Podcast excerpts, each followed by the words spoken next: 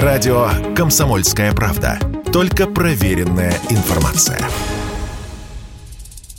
Публика, что потянулась в арабские края с конца февраля, совсем не такая простая, как, например, в Армению или в Грузию. В основном это люди со средствами. Уезжают в поисках лучшей жизни, либо вывозят деньги, вкладывая свои миллионы в берега Персидского залива. Слово корреспонденту «Комсомольской правды» Дине Карпицкой. О русских релакантах она привезла из Дубая большой репортаж.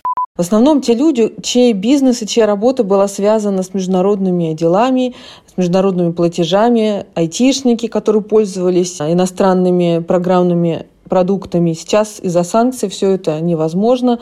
Людям, чтобы сохранить свой заработок, приходится менять место жительства.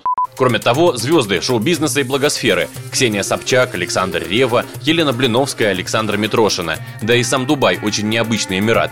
Небоскребы, поезда метро, несущиеся практически по воздуху, скоростные трассы. 20 лет назад здесь была пустыня, город растет бешеными темпами. Но даже на фоне этой динамики поражает цифра. С начала марта здесь в четверо выросло число сделок с недвижимостью. Говорят, что в основном за счет русских. Самый ходовой сегмент – квартиры стоимостью от 250 до 500 500 тысяч долларов.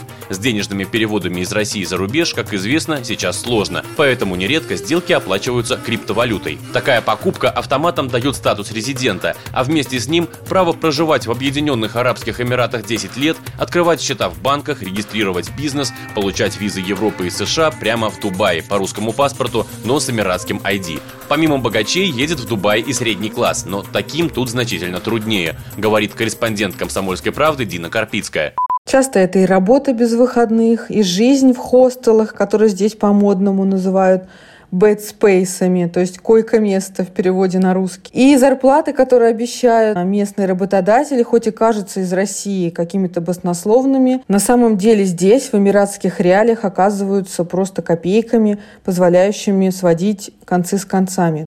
Соцобеспечение тоже проблема. Бесплатная медицина только для местных. Страховка стоит около 4000 долларов в год. Школа для ребенка тоже лишь платная. Обходится в сумму около 10 тысяч в год. Еще и непривычный засушливый климат. Не всякий русский выдержит жару под 40 круглый год. Подробнее о том, как выглядит жизнь российского релаканта в Дубае, читайте в репортаже Дины Карпицкой на сайте kp.ru. Василий Кондрашов, Радио КП.